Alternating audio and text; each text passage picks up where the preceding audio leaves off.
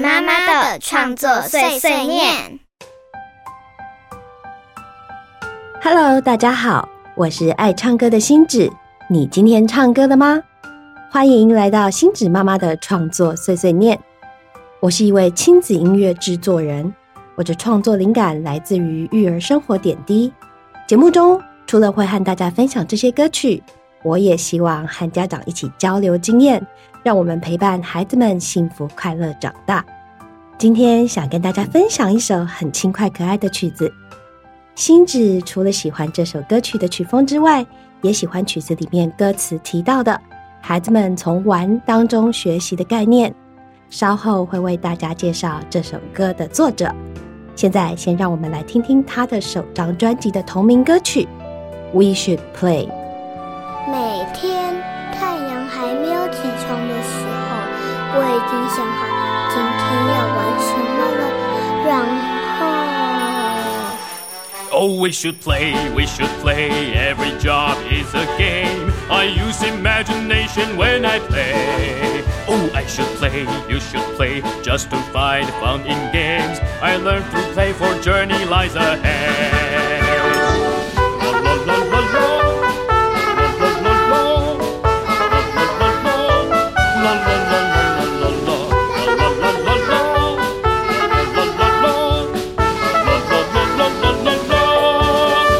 Should play, we should play, we cooperate in games. Come play with us and open up a day.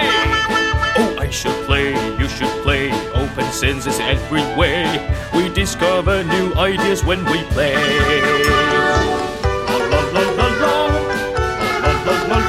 we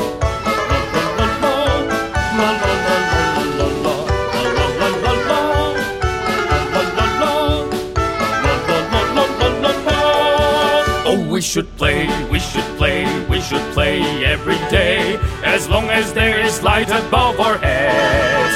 Oh, I should play, you should play, challenges become more games. We work through play, and we'll make a difference one day.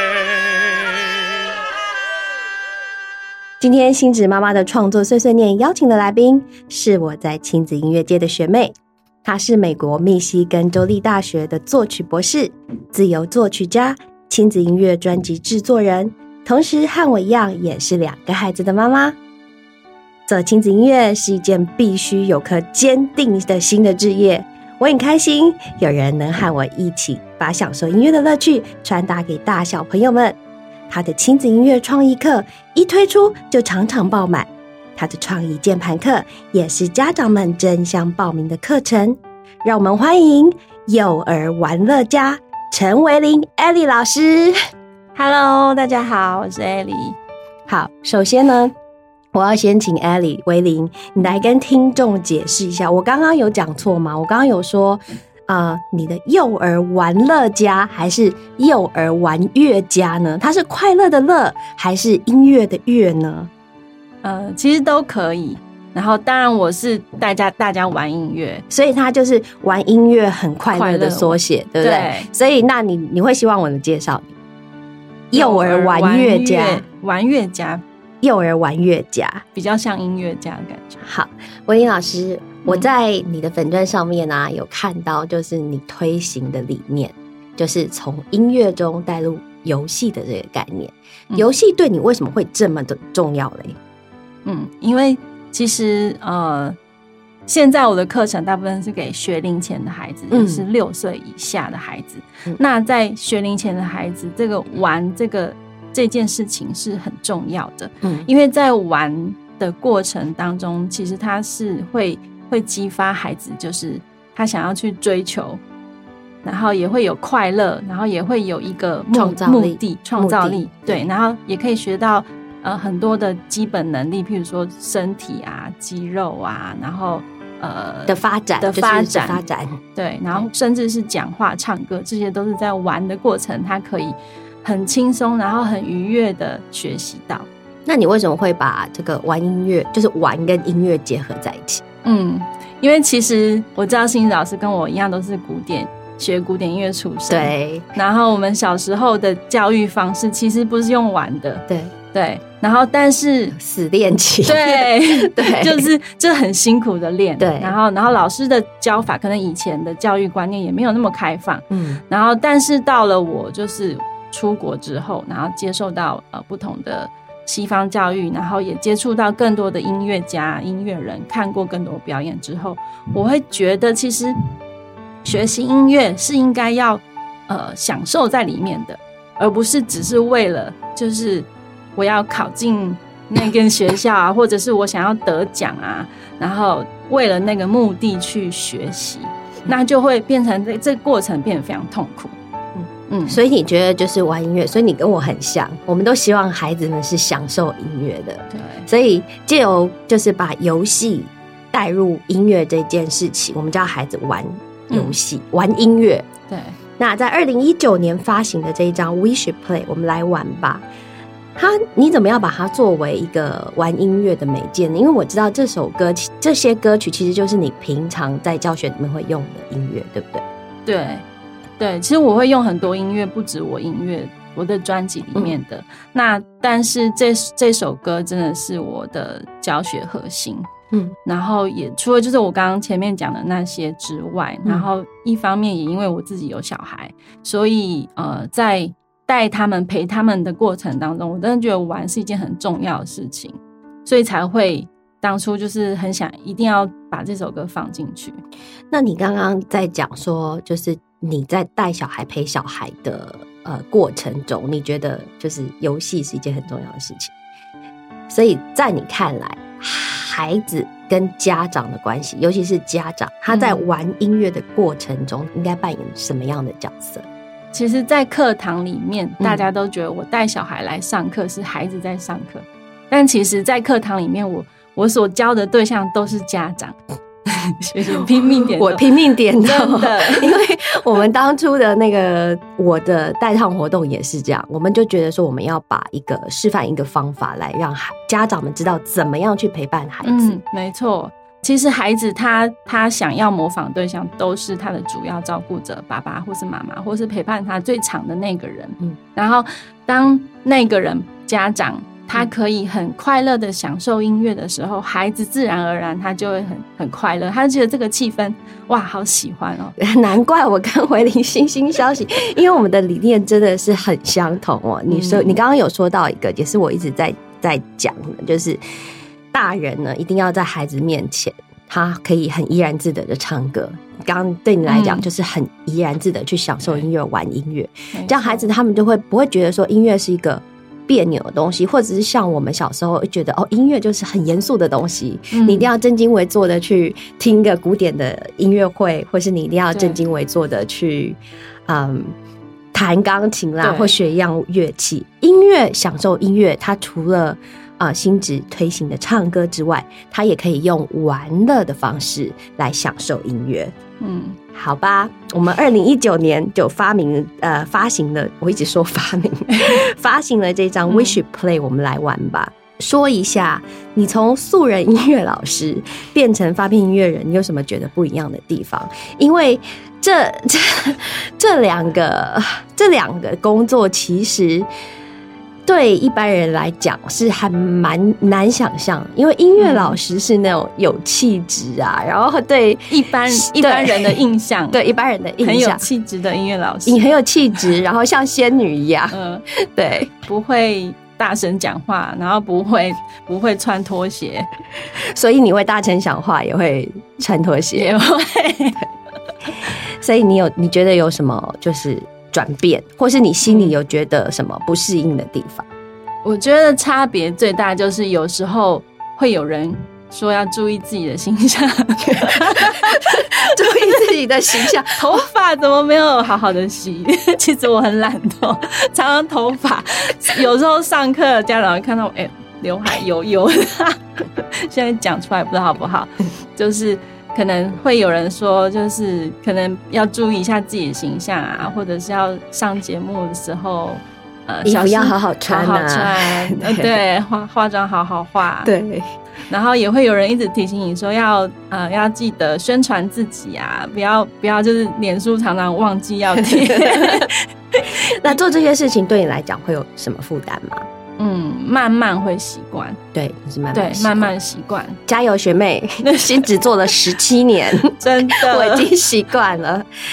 但是我真的很开心，你可以就是加入这个亲子音乐的行列，因为我觉得，就像我刚刚讲的，这个亲子音乐它是一个不轻松的，甚至说不赚钱的，嗯，的事业，我们只能把它当做是一个置业。那嗯我们希望把更多呃关于怎么享受音乐的方法，可以传递给大家。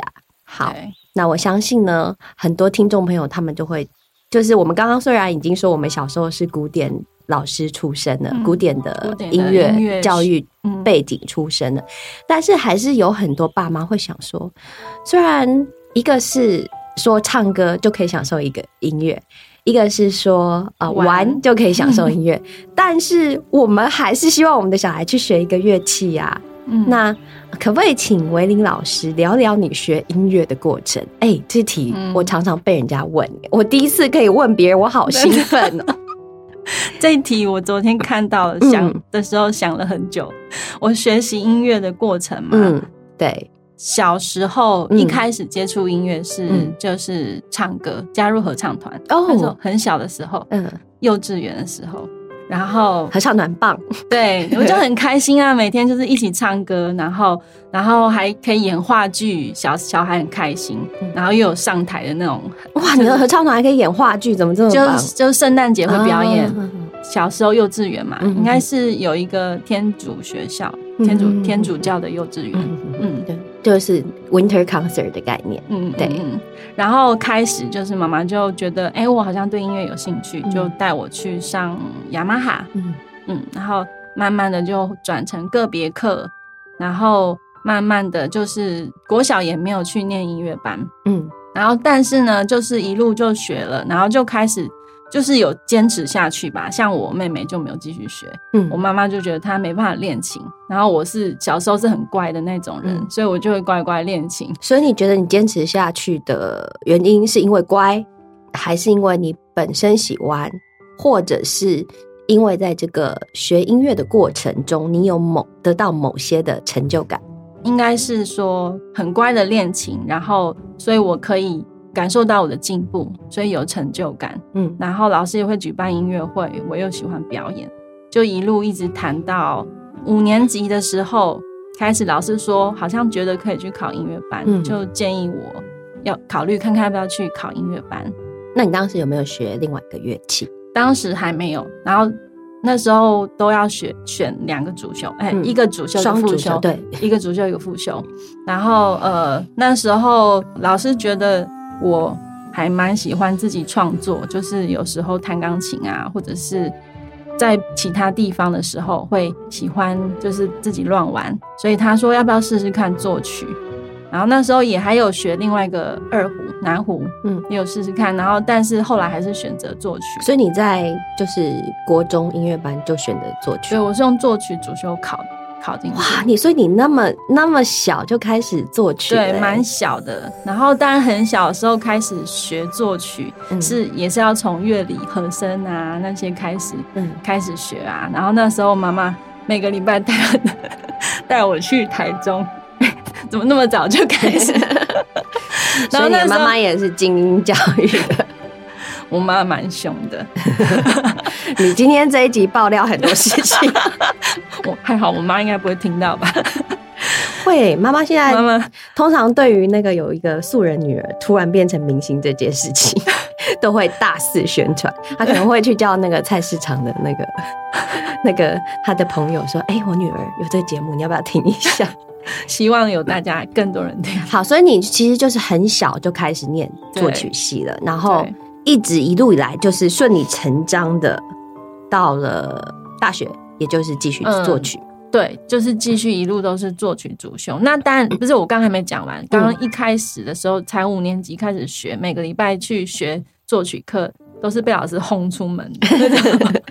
然后每个礼拜都是在车上一直哭，一直哭。老师骂完一次，然后我妈再骂一次，觉得很好笑。现在想起来，然后呃，刚开始但是也是有很多痛苦的地方，嗯，但是后来，等一下，我我喘个气。对那个在听 podcast 的朋友，心子解释一下，威林老师想到他以前艰苦的学习，他现在眼光那个他的眼眶泛红肿。好，但是我觉得还是要跟我们的呃听众朋友们分享一下，或是观众朋友分享一下，因为很多人会觉得哦，学音乐就是那不是就是气质很好，然后关在那个练琴啊，然后怎么样？那你来跟大家说说你遇到了什么困难？嗯，其实呃，就是为什么老师会把你轰出来？哦，因为因为和声那些很多规则啊，然后对一个小孩来讲其实蛮难的。你那时候很小，对，十三岁、十二岁，就是要写和声题，然后还有呃，还要直接键盘和声要弹，就是看什么数字高音题呀那些的，就全部都要会。嗯，然后当然还要写曲子，嗯，然后又不能乱写，嗯，对。大家想象创作可能是像豆子撒下去，然后随便填，但不行，真的不是。对啊，但是一步一步的从呃基本的曲式慢慢的练习。过来，对，那国中上音乐班就真的音乐班是很多考试，每个学期都要考试，然后所以压力很大。那我是一直到了呃国三，然后那时候刚好有那个通过直升有考上，所以我就。有通过那个真试，我就国中继续高中，对，就不用考那个联考。嗯，然后那时候就开始有一段时间放假很长的时间，超开心的，因为我国中学校在台中嘛，我后来就住校，嗯，所以那个时候，那你本身是台北人，不是我草屯人，在南投，在南头，对，在南头，所以通车是那时候还没有快速道路，要一个多小时，那觉得太累，妈妈就太累，说让我去住校，嗯。那高三真试完，然后确定就是不用再考试之后，就每天很开心，跟同学在琴房里面玩音乐，是真的开始才开始玩音乐。嗯，然后那个时候我就深深爱上作曲这件事。奇怪，我在哭什么？我觉得可能没有人这样问你吧，就是那个感动啊！我知道你太感动，是因为我懂你，真的。第一次有人问我这件事，哎，真的好。你这样哭，我也 我也很容易被人家惹哭的人，所以我现在非常努力的 hold 住，要不然等一下我们哭成一团，那个听众朋友们想着这两个怎么回事，都听不懂我们在讲什么。对，那你说你到高中的时候，你才开始享受就是玩音乐这件事，所以对你来讲，就是那个时候跟同学一起创作嘛，你们是在琴房里面，就是钢琴来了，然后就自己弹。大家用自己的乐器，我当然用钢琴，然后就即兴这样。对，我觉得这好酷哦，那个感觉很棒哎，就是大家一起即兴，或者是用我们拿我们喜欢曲子，然后来改编。嗯，我真的我以前没有这样子，我以前都是在玩团。哦，玩团我是到大学才，对我是大学就是玩团，然后高中的时候，因为我真的一路古典到 要进大学为止，嗯，就真的在练琴，一路练练练练到那个高中为止。然后，因为我也不是作曲系，所以我就没有那个很快乐玩音乐那个。嗯，不过我也是到国外才发现，就是原来音乐是可以享受的这件事情。嗯，所以我可以就是感同身受。你你觉你后来跟我讲的那个，突然领悟到啊，原来音乐是这么好玩这件事。对，不是就是每个学期要为了考试那几首拼命练拼命练。对对对对。那我觉得你也是很 lucky。因为你有念作曲啊，因为一般如果是念器乐的同学，可能就是还是会一样，就是一直在琴房练琴练琴，就没有那么早，没有那么早可以接触到这件事。但是我知道，就是作曲大部分钢琴都很厉害嘛。那你为什么到了大学？你大学是在台湾念，对，是你就出国？对，在台湾，在台湾是是是北市，是北市。你那时候为什么继续选作曲主修？作曲主修，对。因为你喜欢嘛？对，当然还是一直钢琴是我的副修。嗯，对。然后，但是钢琴真的就是我也蛮认真练的，因为也很喜欢钢琴。然后那时候也有帮很多人伴奏。嗯，好，那我们个回过头来，就是你是老师这件事情。嗯。你有没有发觉，在我相信刚刚你讲到说你被老师轰出来这一段，或者怎么样？因为其应该就是那个时代的老师，他们教学的方法跟我们现在的时代非常非常的不一样。嗯，那我觉得应该也是你那时候在教学的过程中，你受到了某些启发，所以你才会现在变成一个教孩子去享受音乐、玩音乐的老师。嗯。但是有一句话是这样说的，他说：“You teach the way you were taught。”学习的过程中有就是学习，你通常是呃，就是说我们在教学，尤其是个别课老师，嗯，我们在教的过程中都会不知不觉去模仿我们上一代老师带给我们的东西。你觉得你在学习的过程中有什么特别的经历去影响到你自己的教学？好的、坏的都可以说，嗯，还是你尽量都不要。没有有影响蛮大，就是我以前的老师会呃蛮注重知识。我其实我之前的老师都没有都跟蛮久的，每一个老师，钢琴老师，你说。对，不管是钢琴老师或是作曲老师，嗯。就是我他们都从我国小然后教到高中，嗯，就是就是要考国中这就是一条龙，对。对，然后大学换了一个老师，也是教四年，然后出国当然也是一个学校就一个老师，嗯所以都跟蛮久的，嗯所以他们对我影响也都蛮大的。那小时候的老师，呃，在高中之前，老师嗯就非常要求基本功嘛，嗯所以我其实现在也是。蛮要求我学生的姿势，就是我会一直提醒他们要做好啊，坐怎么样，手要力气才可以怎么样，用指尖 呐，对对对，因为我觉得这其实它虽然是就是很讨厌你要一直讲，但是它是一个就是你可以做到最放松的一个弹琴方式。嗯好，那星子现在非常的好奇哦。我我自己为什么变成一个亲子音乐创作者呢？那是因为我从以前就是一直在教小朋友，一直在教个别课。那你是一个作曲系的，应该是我们说的仙女中的仙女，你不是应该就是关在房间里面，然后埋头作曲？然后我现在知道说作曲系的就很多，就是要不然就是交响曲啊，做那种嗯乐团交响曲，要不然就是流行歌歌曲的编曲啊之类的。你怎么会去从作曲变成专注于幼儿音乐教育的老师呢？这一段路其实就是有点绕，嗯。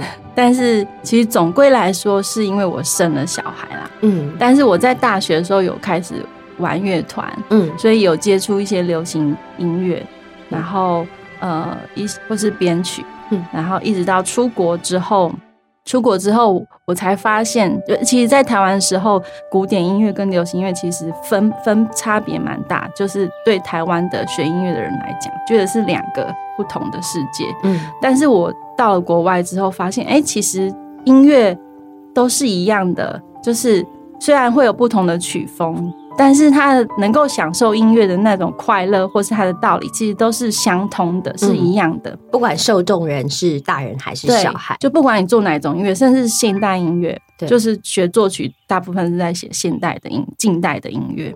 然后呃，但是课堂上很多同学他也会做一些流行音乐，嗯所以我觉得很妙。就是我出国之后就觉得，哎、很好玩哎、嗯然后一直都没有很少接触到亲子亲子音乐，甚至儿童音乐。但是后来生了小孩之后，然后开始就是想找一些音乐给小朋友听啊。然后当然一开始是放我自己喜欢的音乐，嗯然后慢慢的就发现，就是我就听到那个老师的音乐，对我就很喜欢，就是很很多首音乐，然后我就觉得哇，台湾的给儿童听的音乐也可以这么好听，就是不像我们一般就是传统以前听到的，就觉得非常局限，然后又觉得声音品质不是那么好，嗯，然后才开始想说，那我好像也可以试试看欸呢、感谢你试试看。文丽老师呢，他在儿童音乐教育耕耘了十余年哦。我据我所知，你就有在国家音乐厅开课，然后他将各类型的音乐啊、艰深的表演艺术啊，转化成孩子也能理解甚至喜爱的方式。我曾经有看到，就是你在。国家音乐厅的一些影片啊，怎么拿着那个很大的伞啊，嗯就是去跟小孩一起玩音乐啊，嗯然后你刚刚虽然说就是你是在教大人，可是我想觉得在那个过程中，应该大人小孩他们都应该可以很享受那个在玩的过程。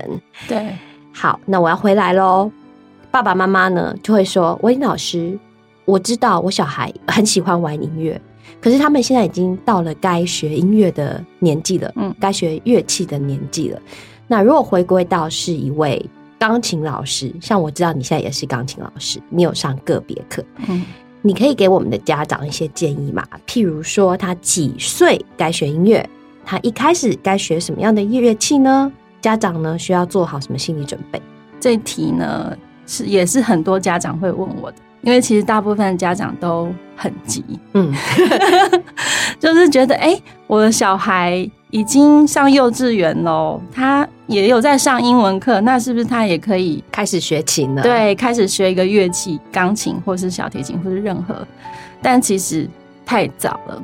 呃，其实任何乐器，不管是弹钢琴或者是弦乐器、管乐器，都是要需要一些身体对，小肌肉发展要成熟对才可以。要成熟，然后对再来第二个就是学音乐最基本就是我们要看谱，嗯但是看谱对六岁前的孩子很难，当然很难，他们连国字都还不会看，对不对？对对啊，然后所以这些呃，其实就是身体上的肌肉、小肌肉的训练，或者甚至是音感、节奏感，这个在比较更小的时候就可以开始培养。对。那在转换的过程当中，当他的基本音乐能力就是音感、节奏感，然后还有空间感，嗯。空间感是跟就是琴键、视琴键跟视谱有关系。再来就是呃，他的呃理解力跟合奏能力，嗯，这些慢慢的都要累积起来，他再去学乐器会比较轻松，比较容易。对星子也提供我自己教学过程里面，我发现到一件事情，我都会这样跟家长说，因为你说的家长都会很急，我就会说你自己试试看，你的小孩如果他可以单手把那个门扭开，就是那种圆把的门扭开，那他就是手就力量就够了，那也许你可以试试看。如果你单手都还没有办法开门，你就不要尝试让他去学乐器了。嗯，好，那刚刚你说的就是孩子们他必须具备怎么样子的条件才可以开始学乐器？那家长呢？很多家长说啊，我就把小孩送去给老师就好了。你觉得家长需要做些什么心理准备吗？就会可能学个几个月，孩子就说我不想学了。嗯，不想学的原因大部分是不喜欢练琴，不喜欢练琴要怎么办？嗯，不喜欢练琴，其实最大的原因是因为困难。嗯，然后他觉得他做不到。嗯，那当刚刚我们说的那些基本能力都还没有达到的时候，你要他直接就开始弹，甚至是很初级的课本都其实是很困难的。，对，所以他就会觉得我我做不到，所以他的心理障碍就非常大，他就更不喜欢练琴。对，就会遇到挫折。对，所以文英老师的意思就是说，当孩子们他各个发展阶段，他的譬如说他的空间感啊、节奏感啊，当他觉得他的身体啊都已经准备好了，嗯他的发展都已经到了，那你自然就会知道，孩子自然就会慢慢的学下去，对不对？对那当然，家长的陪伴一样非常的重要，尤其在练琴的这个区块。对，你都会怎么样跟家长沟通练琴这一件事情？嗯，慢慢来，然后能够维持是最重要的一件事情。嗯不用练多，但是能够维持变成一个常态，一天一次、两次、三次，慢慢的增加就好。然后时间也是慢慢再拉长就好。对，这个对心子非常的同意，因为我我也是这样子跟我的家长们说的。那你接下来，身为你一个音乐人，或身为老师，你接下来有什么计划呢？嗯，因为已经出了一张专辑，也超过了三年，诶，超过了吗？超过因为疫情差不多，我记得是在疫情前听到那对个的疫情前对。然后其实觉得应该也是需要第二张专辑，然后再来就是呃，因为我也自己研发了很多教材，嗯所以我也是很希望能把就是我的一这一系列这一套教材里面所用到的歌曲，就是先把它整理出来，然后嗯可以看看可以做成怎么样的产品嗯，分享。偷偷的来说哦，星子就是之前有偷偷看过维林老师的创意键盘课的课程，还有他呃，因为在疫情中呢，就是没有办法面对面上课，他有给嗯他的同学们准备一些寄回家的材料包。我看到那些材料包，我就想说，你可以把这些东西寄到国外来吧？我可以让我们米粒开始吗？后来才发现，哎。他的创意键盘课四岁以上，米粒才两岁，还没有准备好，嗯，所以我非常期待你可以把这些东西做成就是一个产品，然后让嗯大家，不管老师啊，然后不管是家长啊，让大家都可以很开心的在家跟孩子们一起玩音乐。嗯，那同同时也是一个妈妈。嗯，当你变成一个亲子音乐家的之后，就是一个发片的亲子音乐家之后，你怎么样在这个母职跟你的工作中找平衡？你有遇到什么困难吗？就变成有时候有时候工作，然后可能就是不是在台北，在外地，就会去个两天、三天之类的。那有机会的话，我都会希望就是可以带着孩子。那当然就是我要先生要一起。那如果他不行的话，我就只能自己去。那就会跟小孩分开比较久。嗯嗯，我觉得这个东西真的是，真的是我们所有的。亲子音乐家会面临到的困难，同样，因为孩子其实是给我们很多创作灵感的来源，但同样的，孩子有时候也是拖累我，不是拖累，他也是让我们非常烦恼的一块。因为像我自己就是袋鼠妈妈嘛，我都带着小孩到处跑啊，去剧场啊什么的。你觉得除了这个之外，你自己会面临到什么？对于母亲这个角色应该有的？比如说，外界会质疑你说：“哦，你现在的事业这么这么成功，或者说你现在这么忙，这个你小孩没有带好，或什么之类，你会面临到这些声音吗？或是你对自己会有过多的压力吗？”好像还好哎，我觉得，我觉得其实就是小孩需要陪伴，那那但是他们也同时看到我们在认真工作的样子，对。对。所以其实无形中他们就知道妈妈在做什么，妈妈在做这个事情非常重要。然后无形中他们也会以非常以我们为荣，对不对？对。好，重点是你还是有一个非常非常棒的先生，因为愿意这样子支持你。对，我觉得先生家人真的是我们最大的就是助力，就是我们要做这些事情。身于妈妈，身为音乐家，然后身为老师，要做这些事情，真的没有家人在帮助我们。真的不行，所以我们真的要非常感谢他们。嗯，最后呢，你想要跟收听节目的家长朋友们说什么？很开心自己就是可以踏入亲子音乐这个领域，然后也可以分享很多音乐给大家。那希望大家都可以透过我们的音乐，然后找到跟孩子一起快乐玩音乐的方式。谢谢今天维林来到星子妈妈的创作碎碎念，和我们分享。最后呢，让维林。再跟我们分享一首创作曲给大家，请问你要分享什么歌给我们听？那来一首慢歌《小眼睛小星星》好了。那这首歌它是在说什么？它是在说，呃，每个孩子都像星星一样有独一无二的光芒。嗯，那希望我们就是每个家长都可以看到孩子最美丽的样子。啊，这首歌我也非常非常喜欢，因为它真的有感动到我们。但其实就是我们就是希望孩子们。就是是我们心中最闪亮的那一颗星，它不一定是要闪在别人面前，可是它在我们心中，或是在他们心中，我们都希望他自己是最闪亮的。让我们一起谢谢维林，然后呢，也让我们一起为亲子音乐继续努力。然后也谢谢维林，谢谢身为母亲、身为老师、身为亲子音乐的创作人的你，谢谢。今天节目就到这里。如果喜欢星子的节目，请记得订阅以及分享给周遭有需要的朋友哦。也欢迎留言告诉我你对这一集的想法和建议。星子妈妈的创作碎碎念，我们下回空中见。谢谢维林，谢谢，拜拜。我找到一颗星星在这里，在你圆着滚的小肚皮。找一找，不着急，不挖肚脐，星星会告诉你往哪去。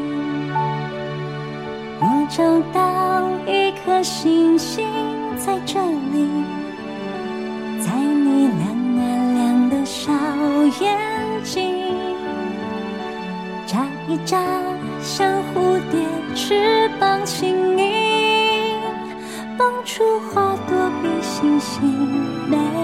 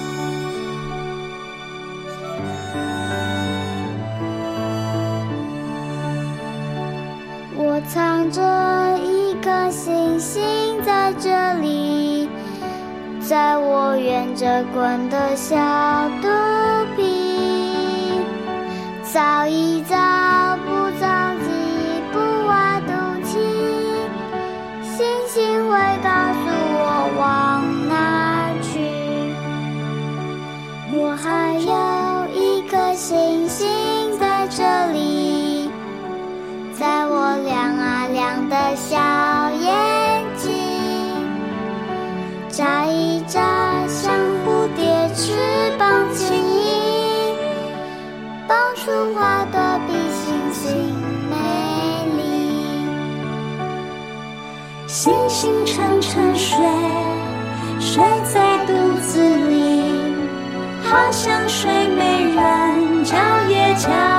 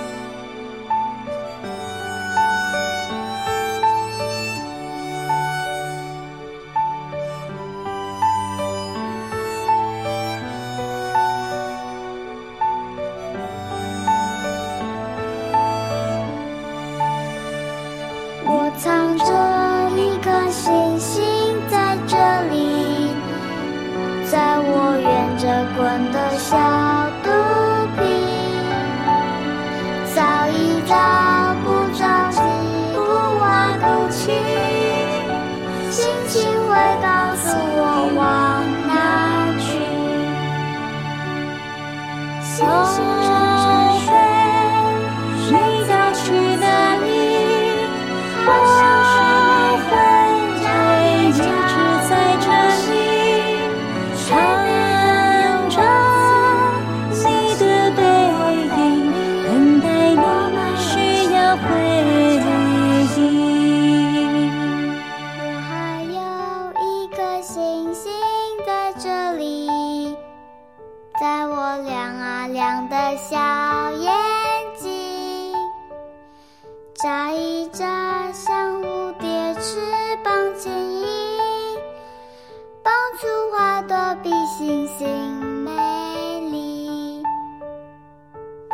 担心，我也会一起陪你，我们一起找到。